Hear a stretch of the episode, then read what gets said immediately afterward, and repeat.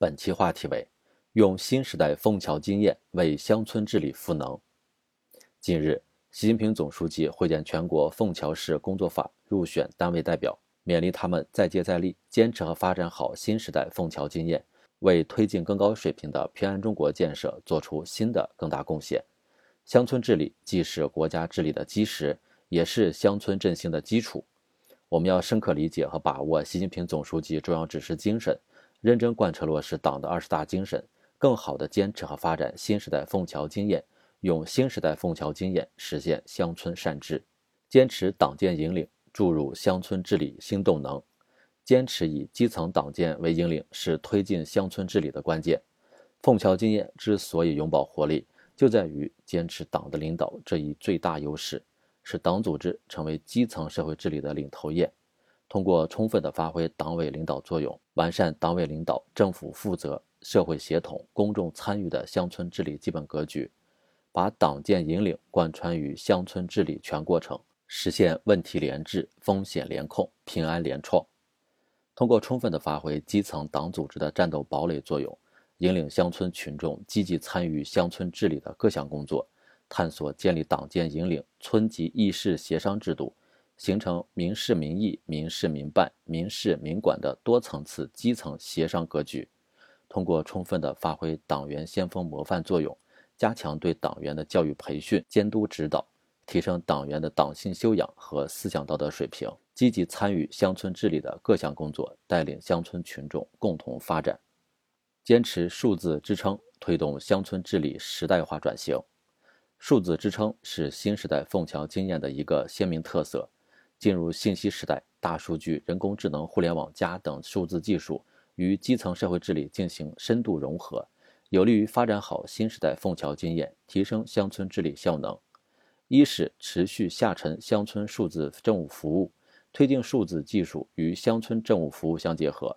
打造数字乡村公共服务平台，探索完善教育、养老、医疗等群众关心的重点领域的公共服务。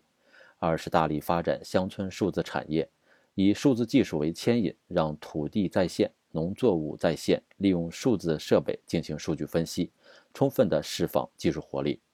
通过搭建数字农业平台，聘请专家在线指导农业科学种植，提升农民群体数字素养与技能，更好地使用数字农具。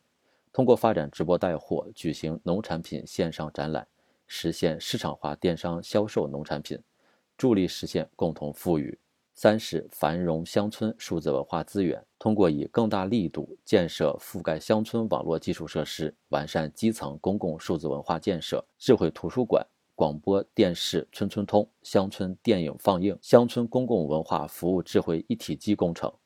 四是强化数字乡村文化产品供给，通过网络短视频、游戏、数字绘画等数字技术手段，生产和传播乡村的传统文化。